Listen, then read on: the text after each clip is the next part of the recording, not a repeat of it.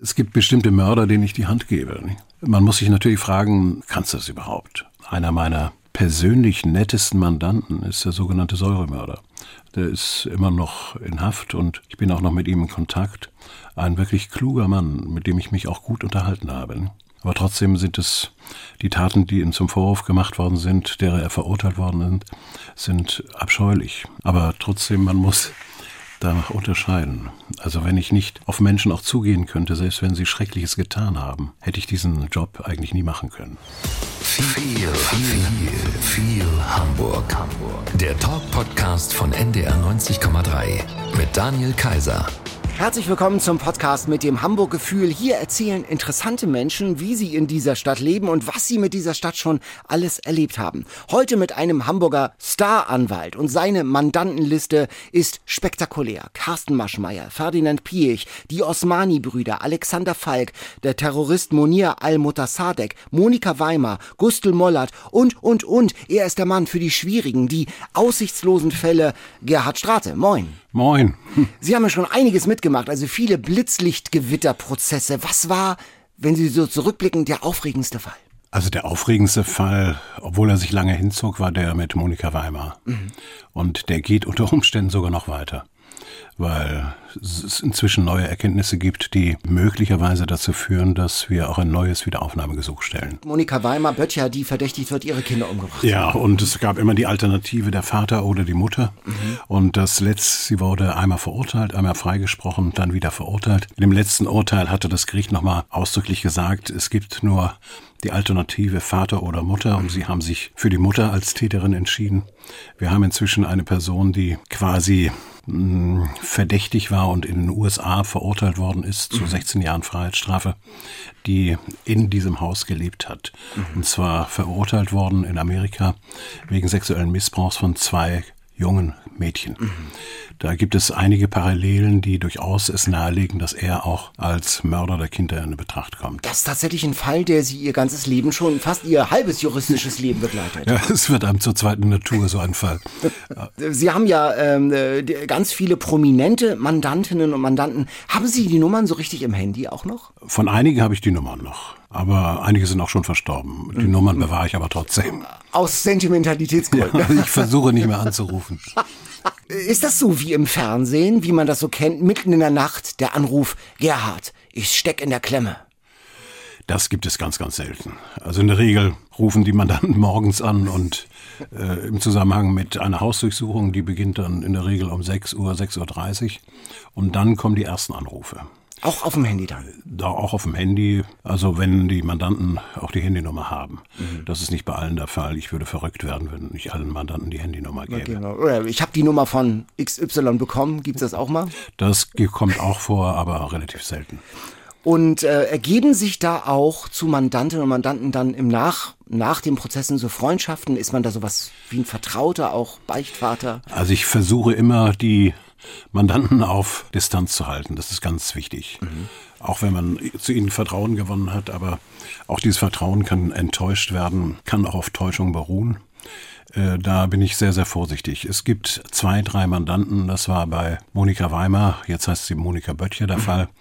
Des Weiteren auch bei meinem wegen Betruges, aber ich will nicht sagen, will nicht missverstanden werden wegen eines hochklassigen Betruges, verurteilten Jürgen Haxen. Mhm. Äh, bei beiden habe ich mich, nachdem das Urteil rechtskräftig geworden war, auch geduzt. Mhm. Das ergab sich ganz einfach, weil wir eine langjährige Beziehung von, bei, im Fall von Monika Böttcher, Monika Weimar waren es damals schon bei dem dritten Verfahren insgesamt zwölf Jahre, bei Haxen ähnlich lange.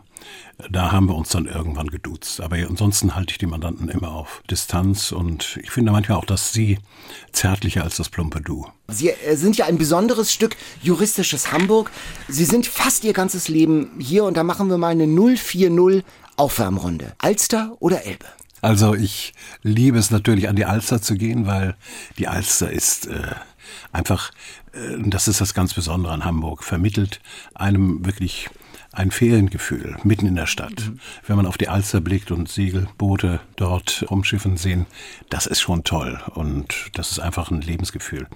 Die Elbe ist natürlich auch großartig mhm. und ich bin immer gerne, vor allen Dingen auch spät abends am Hamburger Hafen und schaue mir dort an, was dort passiert und das ist auch faszinierend. Mhm. Franzbrötchen oder Fischbrötchen? Ach, Fischbrötchen lieber. Ja. Franzbrötchen ist mir zu süß. Zu süß, ja. Ist auch ganz schön mächtig. Ne? Außerdem erinnert es ja auch an die Franzosenzeit hier in Hamburg. Also die, die nicht immer toll war. ja. Die wenigsten Hamburger wissen und auch die Mitglieder des Senats wollen es auch nicht wissen, dass sie auch sogar mal äh, für drei Jahre äh, Hamburg Bestandteil des französischen Kaiserreichs war. Ja. Und auch aus dieser Zeit stammt ja das Tschüss, was die weniger, wenigsten Hamburger wissen. Aha. Das ist aus dem Adieu gebildet. Adieu. Mhm. Und daraus entstand das Tschüss, was uns die Franzosen zurückgelassen haben. Und auch das Ende, das Finale der Franzosenzeit in Hamburg war nicht so schön. Die Vertreibung der Armen, das Altona, da wurden ja, tausende Menschen in, in die, also zum Weihnachtsfest ausgerechnet vor die Tore der Stadt. Ja, das, äh, ist, das sind dramatische Geschichten. Ja. Barbara Salesch oder Ronald Schill? ich muss gestehen, Ronald Schill ist ein Mandant von mir. Ich habe ihn gerne verteidigt, auch erfolgreich verteidigt gegen den Vorwurf der Rechtsbeugung. Aber Beide sind mir nicht unsympathisch. Auch Schill ist eine schrille Figur, war sehr populistisch, aber er hat auch immer seine Meinung gesagt. Und das ist in einer Zeit, äh, wo wie heute nicht alle wagen, ihre Meinung zu sagen, sondern sich lieber einer bestimmten Stromlinie anpassen, ähm, fast auch sympathisch. Ah, aber schon ein übergriffiger Typ auch gewesen, ne? Äh, Schill ist schon... Äh, etwas Besonderes und er hat auch damals zum Teil sehr Sprüche gebracht, die nicht unbedingt akzeptabel waren. Elfi oder Knust? Also Knust äh, weiß ich gar nicht, was das ist. Das ist dieser Musikclub. Äh, da war ich ähm, bisher noch nicht, ah, obwohl ich gerne mich mit Musik befasse. Aber mhm. Elfi ist natürlich ein großartiges ja. Gebäude und ist faszinierend. Äh, die hohen Stufen sind natürlich für jemanden, der äh, Marathon 13 Mal gelaufen ist, äh, nicht so schlimm, aber trotzdem, es ist, äh, ich glaube, da sind schon viele gestolpert. Ja, gerade in den ersten Monaten, als es noch nicht diese, diese Markierung gab, da ja. gab es wirklich gefährliche Knochenbrüche ja, in den ersten ja, Monaten. Marathoni, also Sie sind mehrfach Marathoni? Ich bin 13 Mal Marathon. Wahnsinn. Hier auch in Hamburg? Ja, auch in Hamburg fünfmal, in Berlin viermal, viermal auch in New York City. Oh, da wo man über die Brücke über Ja, die das ist faszinierend. So. Das ist die Verasano Narrows Bridge. Das ist faszinierend, wenn oh. dann gleichzeitig, wenn sie über diese Brücke laufen und dann aus riesigen Lautsprechern dann von Frank Sinatra in New York, New York ertönt. Äh, da habe ich jetzt schon wieder Tränen in den Augen. Also das oh. ist schon erhebendes Gefühl. Das ist ganz toll. Aber Marathoni, die haben ja auch so, ähm, da muss man auch so einen leichten Hau haben, oder? Ja, die, die sind alle verrückt. Also ich habe hab mich auch immer gefragt, was machst du das eigentlich? Vor allen Dingen so bei Kilometer 30 fragt man sich das, weil es dann wirklich überall weh tut. Wenn man das geschafft hat, ist man natürlich stolz wie Oscar. Ich habe auch ein, zwei Gelenkschäden, also am rechten Fußgelenk, was auf den Marathon Aha. zurückzuführen ist. Also es ist nicht unbedingt gesund. Mhm. Brahms oder Udo Lindenberg? Brahms natürlich. Das kam schnell. Ja, also Brahms finde ich faszinierend, seine Sinfonien. Udo Lindenberg mag ich natürlich auch, aber diese Alternative würde sich mir nie stellen. Also die hört man nur im Radio. Helmut Schmidt oder Angela Merkel? Helmut Schmidt natürlich. Ja. Also das muss ich auch nicht groß erläutern. Mhm. Hamburg sei die schönste Stadt der Welt, sagen manche Hamburger nur so halb im Scherz. Sie meinen das im Scherz. Es ist natürlich auch eine gewisse Provinzialität, die aus dieser Bemerkung heraus spricht. Denn es gibt viele wunderschöne große Städte. Also Kapstadt etwa mhm. war ich fasziniert. Also New York City hat auch wahnsinnige Anziehungskraft. Aber trotzdem, Hamburg ist schon eine sehr, sehr schöne Stadt. Und wenn die Hamburger sie als die schönste der Welt begreifen, dann ist es ja auch gut für Hamburg. Mhm. Sie wohnen ja ganz in der Nähe von Brahms, also in, äh, dort, wo Brahms äh, aufgewachsen und geboren ist. Ja, ich habe sogar entdeckt und habe da auch mal eine kleine Fotoserie davon gemacht. Brahms wurde ja, äh, die Stadt hat ja häufig ihre Künstler nicht gut behandelt. Also Brahms bekam noch quasi kurz vor seinem Lebensende noch äh, den Titel des Ehrenbürgers, aber man hat ihm nie besondere Zuwendung äh, zukommen lassen. Also lange Zeit hieß der Platz, der jetzt Johannes Brahms Platz heißt, Karl Muck Platz. Das habe ich noch über 20, 30 Jahre miterlebt. Karl Muck war der letzte Chefdirigent vor dem Ende der Nazizeit, ja. der glühende Verehrer von Hitler war mhm. und auch alle jüdischen Musiker aus seiner Kapelle rausgeschmissen hat. Aber der hatte hier noch einen Platz, während Johannes Brahms Platz äh, ist es erst vor kurzem. Es gab dann eine Brahms Allee, glaube ich, irgendwo in Hamburg 13, also im äh, Roter Baumbereich. Aber sonst nichts.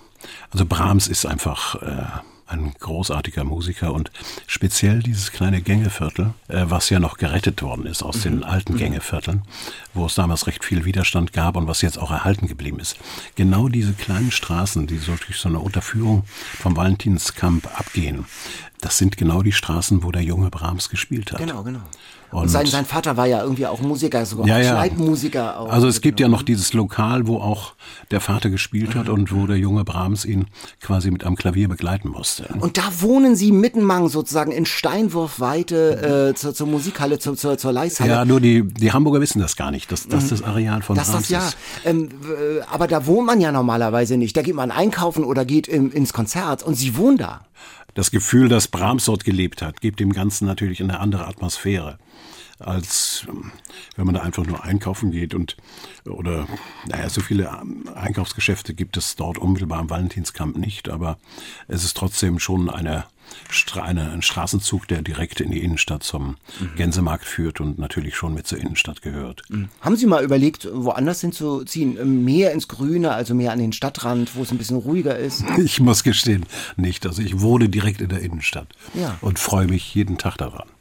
Warum? Was ist denn das Besondere an dem ja, es ist einfach, es ist einfach so, wenn man morgens aufwacht und ich manchmal dann ziehe ich auch schon recht früh los und wenn eine Stadt erwacht, das ist ein wunderschönes Gefühl und eine wunderschöne Atmosphäre und gerade in Hamburg ist das großartig, wenn man dann die Stadt runtergeht zum Jungfernstieg, den Blick auch auf die Binnenalster hat, das ist äh, faszinierend. Mhm. Und deshalb lebe ich sehr gerne in der Innenstadt. Das ist natürlich ein Privileg. Mhm. Die Wohnungen dort in der Innenstadt kosten auch ein bisschen mehr als am Stadtrand. Aber das war nicht der Punkt, weshalb ich mir nie überlegt habe, an den Stadtrand zu ziehen. Es war einfach, äh, stand nicht zur Debatte. Ich liebe diese Stadt und gerade auch so ihren inneren Kern. Sie sind schon fast Ihr ganzes Leben in dieser wunderschönen Stadt Hamburg. Geboren wurden Sie aber woanders, 1950 in Zeller-Mehles. Ganz ehrlich, Asche auf mein ungebildetes Haupt. Wo ist das? Nie gehört. ja. Ich musste googeln, in Thüringen in der ehemaligen DDR. Also Zeller-Mehles hat schon auch etwas. Ich bin da auch sehr spät nach der Wiedervereinigung zum ersten Mal gewesen. Also Zellermelis hat historisch schon äh, eine große Tradition. Vor allen Dingen die Thüringer, die konnten Kartoffeln pflanzen und des Weiteren eines konnten sie, sie waren Büchsenmacher. Mhm. Also alle großen Waffenfabriken, also Walter-Pistolen etwa, das war in Zellermelis ah, okay. und die hatten dort 2000 Mitarbeiter in einer kleinen Stadt von insgesamt 12.000 Einwohnern. Die wurden natürlich Ziel auch der Bombardements dann während des mhm. Zweiten Weltkrieges und da ist viel kaputt gegangen und die russischen Besatzer haben dann auch die Walter-Fabrik in Zellamelis zum Schluss abgerissen. Ich will das jetzt nicht hochloben, aber es sind auch Ingenieurskünste, die da gefordert waren. Und mein Vater war Ingenieur und hat auch damals an der Entwicklung der P38, das ist so eine äh, Spezialpistole, die millionenfach hergestellt worden ist, mitgearbeitet. Über die ersten 20 Jahre findet man über sie wenig bis nichts. Also man, das, die Biografien, die man so im Internet findet, die steigen immer 1970 in Hamburg an. Was war denn da los? Also wir waren 1953 geflüchtet. Mhm. Also meine Mutter, mein Vater war schon in den Westen gegangen, schon vorausgegangen. Meine Mutter machte dann geheimnisvoll äh, uns Kinder damit bewandert, dass wir demnächst hier nicht mehr sein würden. Ich war damals drei Jahre alt. Also kaum eine Erinnerung. Ich habe nicht so viel mitbekommen. Ein, zwei Sachen habe ich aber doch mitbekommen. Im Sommer mussten wir Winterklamotten anziehen, also jedenfalls möglichst viel am Körper tragen, damit nicht so dicke Koffer äh, uns begleiten, wenn wir angeblich an die Ostsee fahren. Auch das war dann Gegenstand von Denunziation. Und meine Mutter ist dann mit vier Kindern, fünf Kindern insgesamt Eins war, äh, kam etwas später dazu, nach Ostberlin gefahren, dort ausgestiegen und dann mit der S-Bahn nach Westberlin gefahren. Das war der übliche Weg. Da das war damals noch, ja noch möglich. Da gab es noch keine Mauer. Das heißt, man konnte relativ leicht flüchten. Und ich erinnere aber noch, das erinnere ich noch sehr gut, obwohl ich erst drei Jahre alt war, dass wir damals so ein, zwei Wochen richtig in einer großen, ausgedienten Fabrikhalle übernachtet haben, dort auf Strohsäcken geschlafen haben. Ja, das waren so zwei Wochen und dann irgendwann ist meine Mutter mit den Kindern ausgeflogen. Äh, sie sollte eigentlich nach München fliegen. Äh, sie hat aber damals dann das falsche Flugzeug genommen, nicht das nach Hamburg. Und so sind wir dann nach Hamburg Schicksal. gekommen. Ja, wunderbar. Also das Schicksal ist immer wieder bestimmend. Und so bin ich dann nach Hamburg gekommen Ja, und habe äh, es auch nie bereut. Ja, Anfang der 60er oder äh, Mitte der 50er, das war ja noch Nachkriegszeit in Ja, das Hamburg war auch, ne? 1953. Ja. Und ich bin dann in Schwarzenberg zur Schule gegangen und von dort aus dann als Fahrschüler äh, zum Gymnasium in Geesthacht. Mhm. Und als ich dann das Abitur hinter mich gebracht habe, das war 68, ja, bin ich dann nach Hamburg gezogen. Alleine dann, also ja, Ja, ja. Und wie war das? Achten, also ich meine, Mittenmang 68 in Hamburg als junger Mann, das muss ja schon speziell gewesen sein. Ja, ach, das war schon gut, aber Wo haben Sie da gewohnt? ich habe da in einer Wohngemeinschaft gewohnt und das ging auch problemlos. Äh, wo war das? Welche wo, wo, Das war in der Heinstraße 1. Das ist diese, dieses Haus, was dann auch zeitweise besetzt wurde, sollte eigentlich abgerissen werden. Das war Wo so ist das? eines, In welchem- welchem das ist in Eppendorf. Eppendorf. Okay. Und Sie waren ja auch, also wie man auch dem Internet entnehmen kann, da durchaus kommunistisch aktiv noch in der ersten Ja, Zeit. ja, ja, ja, durchaus ganz radikal. Also das ist, würde ich auch nicht missen wollen. Also ich habe das auch nie verleugnet. Also es gibt bestimmte Dinge, also Marx und Engels konnten beispielsweise vorzüglich nicht nur Dinge analysieren, sondern auch sprachen auch ein gutes, bestes Deutsch. Also vor allen Dingen Engels waren nicht nur ein guter Schreiber, sondern auch ein starker Feuilletonist. Also er konnte seine Texte wirklich in wunderbare Formulierungen einkleiden. Die, die, die Eltern DDR-Flüchtlinge, der Sohn Kommunist, da gab es doch bestimmt äh, Zoff zu Hause. Ja, nicht so richtig, nicht so richtig. Mein Vater war schon längere Zeit verstorben. Meine Mutter beurteilte das natürlich alles etwas skeptisch. Aber ich war ja natürlich auch nicht unbedingt unkritisch in meinem Kopf. Also ich habe das Ganze dann so zwei, drei Jahre mitgemacht und wurde dann irgendwann ausgeschlossen als Rechtsabweichler. Oh. Äh, und also ein Kommunist tritt nicht aus, sondern der wird ausgeschlossen oder stirbt. ja, Und das war so die Devise.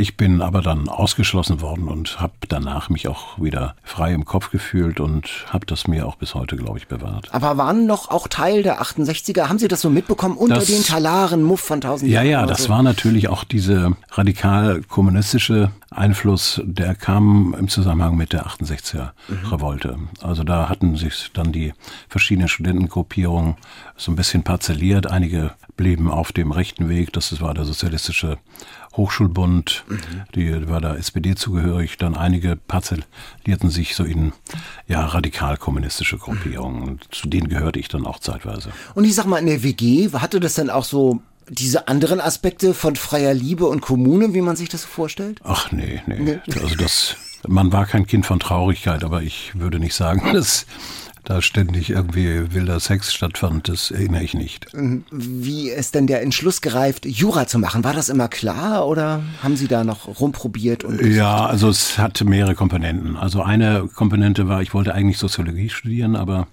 des Weiteren hatte ich äh, meiner Mutter natürlich auch einen Gefallen tun wollen und ihr gesagt, also ich mache jetzt was Seriöses.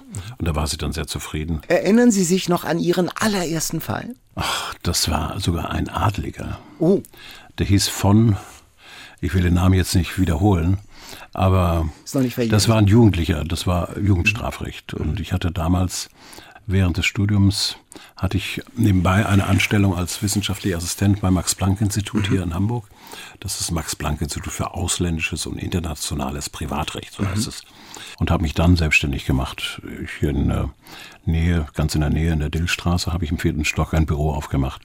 Und da habe ich dann auch verschiedene Richter angeschrieben, vor allen Dingen die Jugendrichter und auch die Vorsitzende der großen Strafkammer, dass ich bereit sei, Pflichtverteidigung zu übernehmen. Und so wurde mir auch dann ein, zwei Mandate zugeordnet. Unter anderem war es auch dieser Jugendliche. Das war quasi mein erster. was hat der denn gemacht? Ach, das waren irgendwelche kleinen Räubereien. Oh. Also, Adliger, der, der klingt ja an einer Bildzeitung-Schlagzeile. ja, ja, also ich will das, will das, will das nicht jetzt, Okay. will das nicht verniedlichen, aber äh, es war nicht so dramatisch, wie es sich anhört vom Vorwurf her. Als Jurist kann man ja tausend Sachen machen. Man kann Richter werden, man kann in die Wirtschaft gehen, man kann Justiziar werden. Hatten Sie von Anfang an Lust, Anwalt zu sein? Also ich hatte beschlossen, ich wolle Strafverteidigung machen, weil ich selber ja auch, das war noch eine Spätfolge meiner Tätigkeit in dieser kommunistischen Vereinigung. Ich hatte ein Verfahren wegen Widerstands gegen die Staatsgewalt. Aha. Das hing zusammen mit hm, Demonstrationen, die 1973 hier auf der Mönckebergstraße stattfanden gegen die Fahrpreiserhöhung beim HVV. Mhm. Damals war es noch nicht so, wie es jetzt ist. Das Bundesverfassungsgericht hat ja in einer berühmten Entscheidung, der sogenannten Brockdorf-Entscheidung, äh, entschieden, dass äh, die auch spontane Demonstrationen unter den Schutz des mhm. Demonstrationsrechts fallen. Das war zu der Zeit 1973 noch nicht so gesehen. Da war es so, dass wenn bei spontanen Demonstrationen äh, griff die Polizei dann zum Megafon und äh, löste diese Demonstration auf und forderte die Teilnehmer auf, sofort zu verschwinden. Und wer dann nicht äh, schnell genug die Beine in die Hand nahm, der wurde dann unter Umständen noch festgenommen. Und so geschah es dann auch mit einem jungen Mann, den ich kannte. Der hatte früher Kinderlähmung, war rekonvaleszierend, aber lief natürlich noch nicht so schnell wie der anderen. Und den hatten sie als ersten gepackt und mit vier Polizeibeamten todesmutig äh, zu Boden gedrückt und dann festgenommen. Mhm. Ich sah das und weil ich wusste, dass der natürlich erhebliche Schmerzen hatte, schon durch, dadurch, weil er noch quasi unter Kinderlähmung mhm. die Spätfolgen litt, äh, bin ich dann äh, zu den vier Polizeibeamten hingegangen, die ihn da zu Boden gedrückt hatten und fasste einen an der Schulter und sagte, lassen Sie den los, der ist krank. Es war natürlich etwas naiv von mir. Mhm. Der Polizeibeamte, den ich da angefasst hatte, der baute sich dann von mir auf. Das war Pom Kirk. Ich habe ihn immer noch vor Augen. Wir haben uns später dann noch immer noch mal wieder gesehen und immer freundschaftlich sind wir miteinander umgegangen.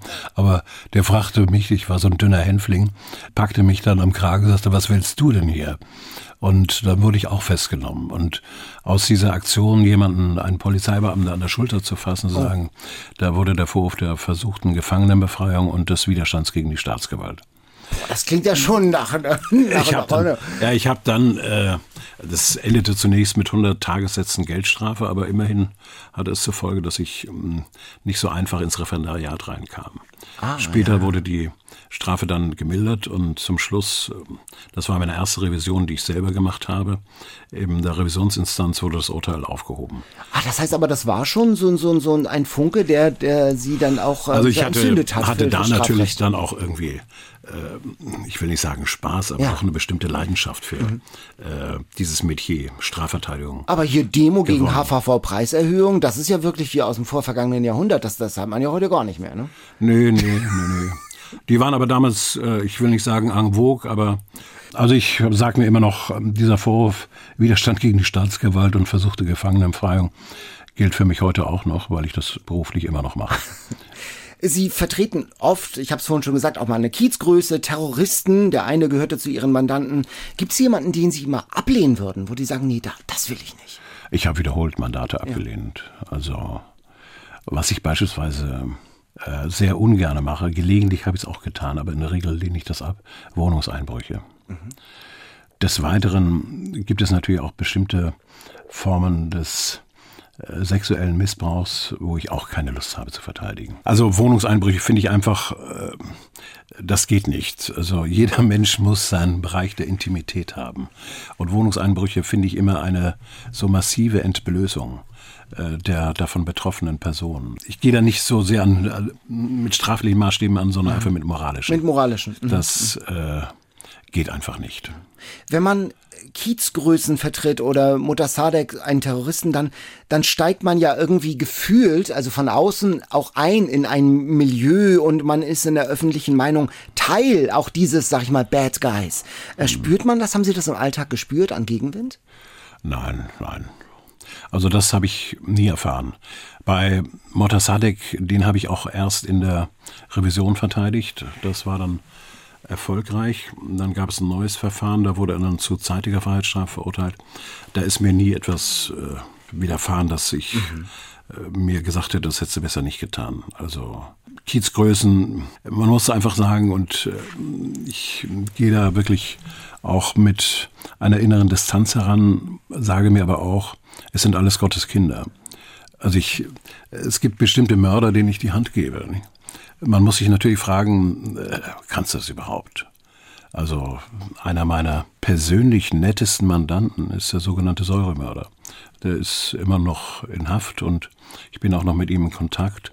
Ein wirklich kluger Mann, mit dem ich mich auch gut unterhalten habe. Aber trotzdem sind es die Taten, die ihm zum Vorwurf gemacht worden sind, derer er verurteilt worden ist, sind abscheulich. Aber trotzdem, man muss da unterscheiden.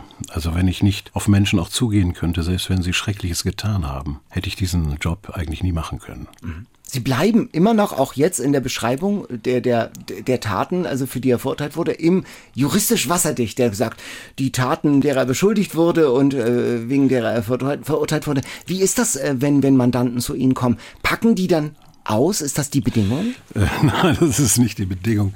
Aber eines meiner ersten Erfahrungen, wo mir der Mandant äh, ganz massiv seine Unschuld beschworen hat, die ging äh, so massiv äh, nach hinten los. Also es äh, war ein absoluter Reinfall für die Verteidigung, weil ich bestimmte Beweisanträge gestellt habe, im Vertrauen darauf, dass, dass der Mandant unschuldig ist. Ja, ja.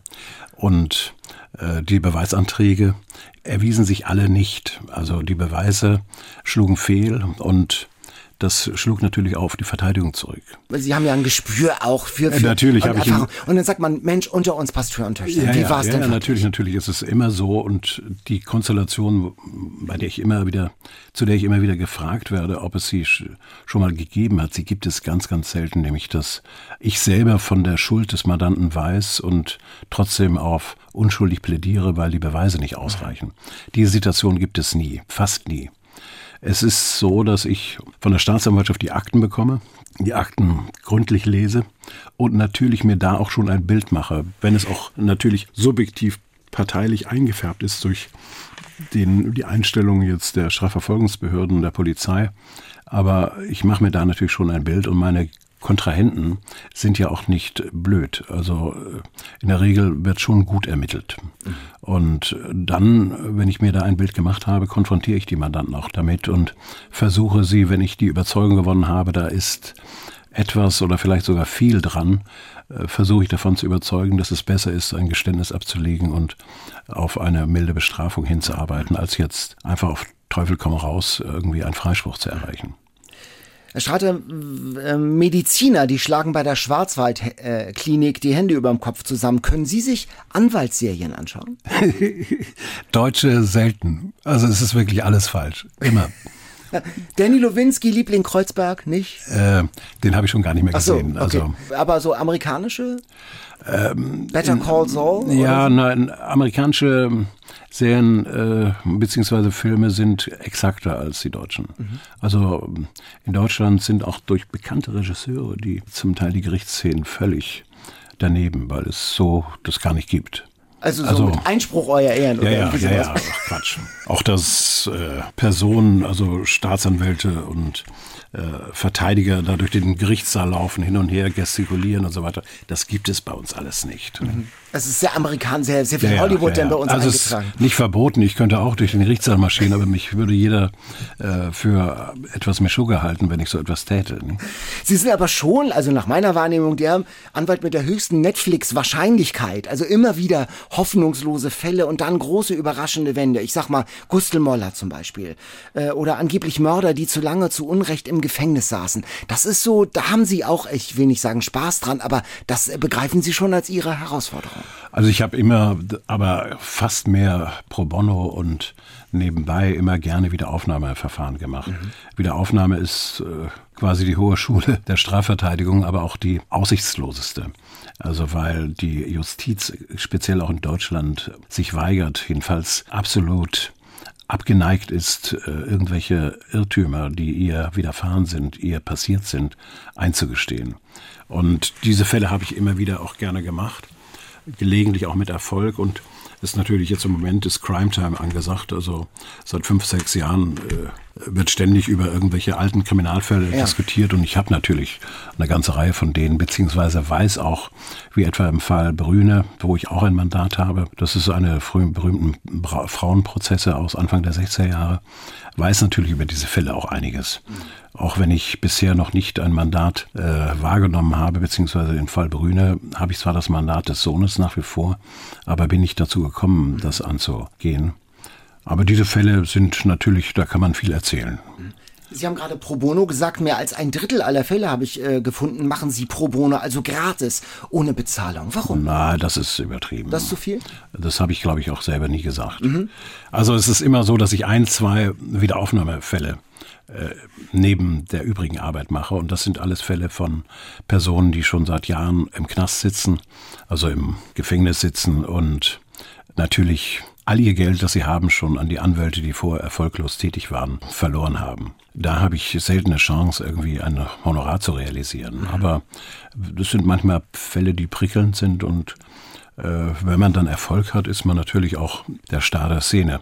Aber das ist manchmal auch mit ein Erfolg ist mit neun Misserfolgen erkauft. Mhm, also vom, vom Selbstbild sind Sie dann auch gerne mal so Hail Mary, also die letzte, die letzte Zuflucht. So. Ja, also manche Mandanten sehen das so. Die Taz schreibt, sie seien gefürchtet für ihren Scharfsinn, ungewöhnliche juristische Ansätze und detailverliebte Hartnäckigkeit. Die Zeit nennt sie den Quälgeist der Justiz. Und das Erste, das hat mal geschwärmt, der Strate, der ist gerissen, der ist intelligent, der ist hartnäckig. Das ist doch äh, so, Anwalt freut das doch, oder? ja, natürlich freut er das auch. Ich würde das alles unterschreiben, wenn es nicht über mich selber ging.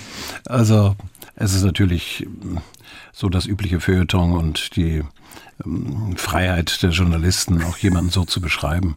Ich würde das natürlich nicht tun, aber mhm. ich mache mir schon immer meine Gedanken und meine, die Qualität meiner Arbeit ist große Gründlichkeit. Mhm.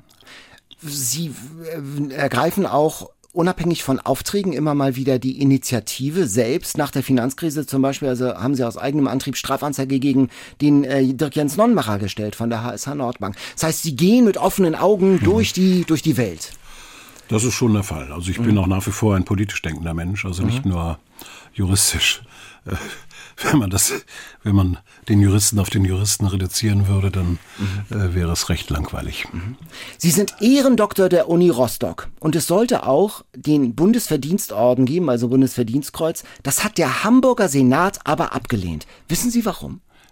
Das weiß ich auch nicht. Da kann ich mir nur einiges denken, aber das werde ich mir nicht, nicht, sagen. nicht sagen.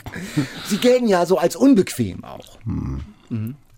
Ja, das mag schon sein. Also ich hatte damals, als die Ausschreitungen waren während des G20-Gipfels, mhm. da hatte ich in einem Interview mit der Welt ziemlich äh, prononciert gesagt, dass der Rahmenbefehl, der die Staatsgäste, deren Sicherheit vor allem, vor alles stellte, nämlich auch vor die Sicherheit der normalen Bevölkerung, dass dieser Rahmenbefehl verfassungswidrig sei. Mhm. Und das hat man nicht gutiert im Senat und dem damaligen Präsidenten des Senats. Das ist jetzt der Bundeskanzler. Immerhin sind Sie Ehrenschleusenwärter seit neun Jahren. Ja, das ist auch ein Titel, auf den ich fast mehr Wert lege als auf das Bundesverdienstkreuz. Also der Ehrenschleusenwärter ist ein privater Orden, der aber schon seit 30 Jahren an viele ausgezeichnete Persönlichkeiten verliehen worden ist, die sich um den Ruf der Freien Hansestadt Hamburg verdient gemacht haben. Und in meinem Fall meinte man ein Verdienst daran zu erkennen, dass ich juristische Qualität auch über Hamburg hinaus entfaltet habe. Sie wohnen und arbeiten ja da im alten Gängeviertel, so in, in, in diesem Einzugsbereich. Und man kann auch bei Facebook im Internet verfolgen, sie veranstalten da Konzerte in ihrem Büro. Da gibt's auch Mitschnitte, kann man im Internet anschauen. Also sie sind ein richtiger Kulturmensch auch. Also mit den Konzerten hat es folgende Bewandtnis. Ich hatte so in der Zwischen-Corona-Zeit eine koreanische Pianistin kennengelernt und hatte beschlossen, die etwas zu fördern, weil sie zu stark sich aufzehren ließ durch ständige Klavierstunden und in dem Zusammenhang hatte ich im Januar 2021 einen Flügel angeschafft. Den haben wir auf 60 Meter Höhe runtergelassen auf die Rückseite meines sechsten Stockes, also das ist das dritte Stockwerk meines Büros. Und dann stand er dort. Aber was wir wollten, nämlich auch öffentlich mit der Musik aufzutreten, das gab es nicht, weil plötzlich der Lockdown einsetzte. Mhm. Ich habe dann damals beschlossen, wir machen weiterhin Konzerte und das war auch wunderbar. Wir haben insgesamt sechs Konzerte in der Zeit gemacht. äh, auch während des Lockdowns. Wir haben aber kein Publikum zugelassen, sondern haben nur vier mhm. Kameras aufgestellt und professionelle Tontechnik. Und diese Konzerte, das war Klaviermusik, auch Jazz, haben wir dann ins Netz gestellt. Und das fand sehr viel Anklang, weil ich war plötzlich als Rechtsanwalt und Strafverteidiger in Hamburg auch der einzige äh, Konzertveranstalter. Also ich habe dann im Mai habe ich dann meinem Freund Pascal Funke gönnerisch geschrieben, ich würde ihm jetzt den Staffelstab wieder überreichen. naja, und daraus entstand äh, einfach ein Vergnügen, diese Konzerte zu veranstalten. Wir machen jetzt immer einmal im Monat ein Konzert, jetzt natürlich mit Öffentlichkeit. Ja. Äh, ich nehme keinen Eintritt. Ich äh, mache es auch formell als eine private Veranstaltung, ja. aber jeder, der will, kann auch sich über Internet anmelden und dann bekommt er auch in der Regel eine Zusage. Mhm. Und man sieht da wunderschöne, also wunderschön gestaltete Räume und da stehen auch so Terrakotta-Figuren rum. Also wie die, die mal hier ausgestellt waren, bloß in etwas kleiner. Ja, das China. sind genauso wie die ausgestellten auch Fälschungen. Ja, also, aber immerhin. Also, äh, ja, ja, aber es macht sich gut. also, also eher deko dekorativ. So, ja, genau. also die, diese Einrichtung des sechsten Stockes, da muss ich sogar meinem Freund Peter Schmidt danken. Also das ist dieser große Designer. Ja.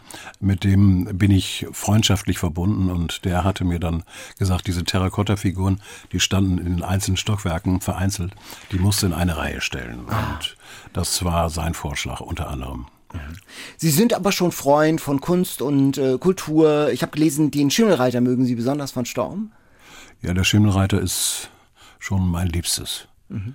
Also das ist einfach ein eindrucksvolles Werk. Theodor Storm hat es ja wirklich in den letzten Monaten seines Lebens geschrieben und die Familie wusste, an was er arbeitet, wie wichtig das auch ist für ihn. Er hatte, war schon schwer erkrankt an Krebs und der Arzt hat ihm dann quasi unter Obhut auch der Familie falsche Diagnosen, positive Diagnosen gegeben, damit er noch weiterhin den Mut hat, dieses wirklich wunderbare Schriftwerk zu Ende zu führen. Und der Schimmelreiter ist neben dem Faust für mich das Wichtigste an deutscher Sprache. Oh, der Kampf gegen das Meer und gegen den Aberglauben auch. Ne? Ja, exakt. Ja, ja.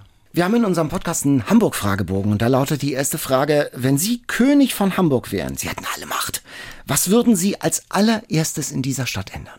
Also eine Antwort auf diese Frage habe ich mir nicht ausgedacht. Ich kann Ihnen auch einfach schlicht nichts sagen. Mhm. Ich liebe diese Stadt und es gibt so viel, worüber man meckern könnte. Wenn ich das äh, da jeweils eines herausgreifen würde, wäre ich fast ungerecht.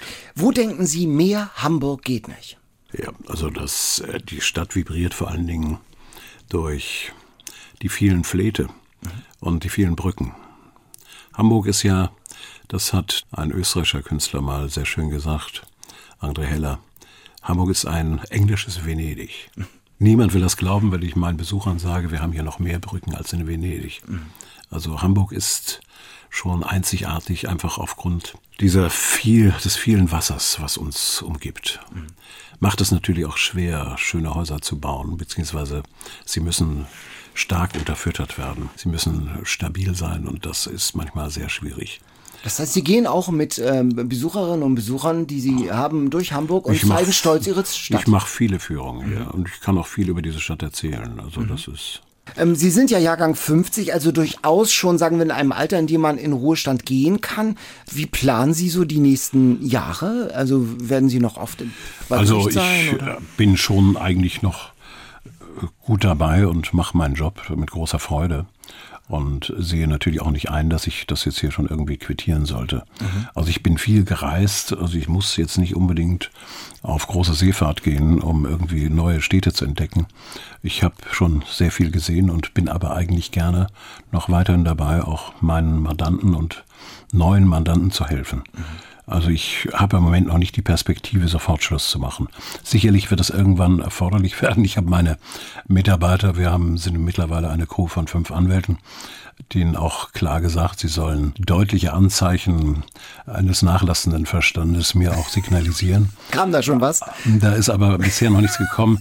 Ich nehme auch an, dass die Mitarbeiter sicherlich relativ großzügig mit mir sein werden. Okay.